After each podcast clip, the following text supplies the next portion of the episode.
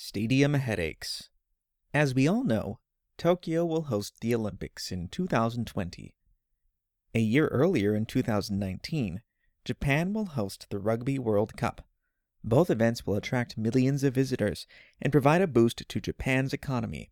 However, many people are worried that the main national stadium will not be completed on time for the events.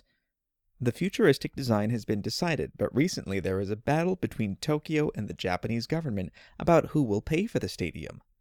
The national government thinks the cost should be split 50 50, but Tokyo refuses. The governor of Tokyo has said that he will not agree to pay until the current design is changed to a more affordable one. The rift between the two groups has led to delays in the project. The chief engineer in charge of the construction has said that it is too late to change the original plan. He said, If we start changing things now, the project will not finish on time. That will bring shame on Japan as the host country.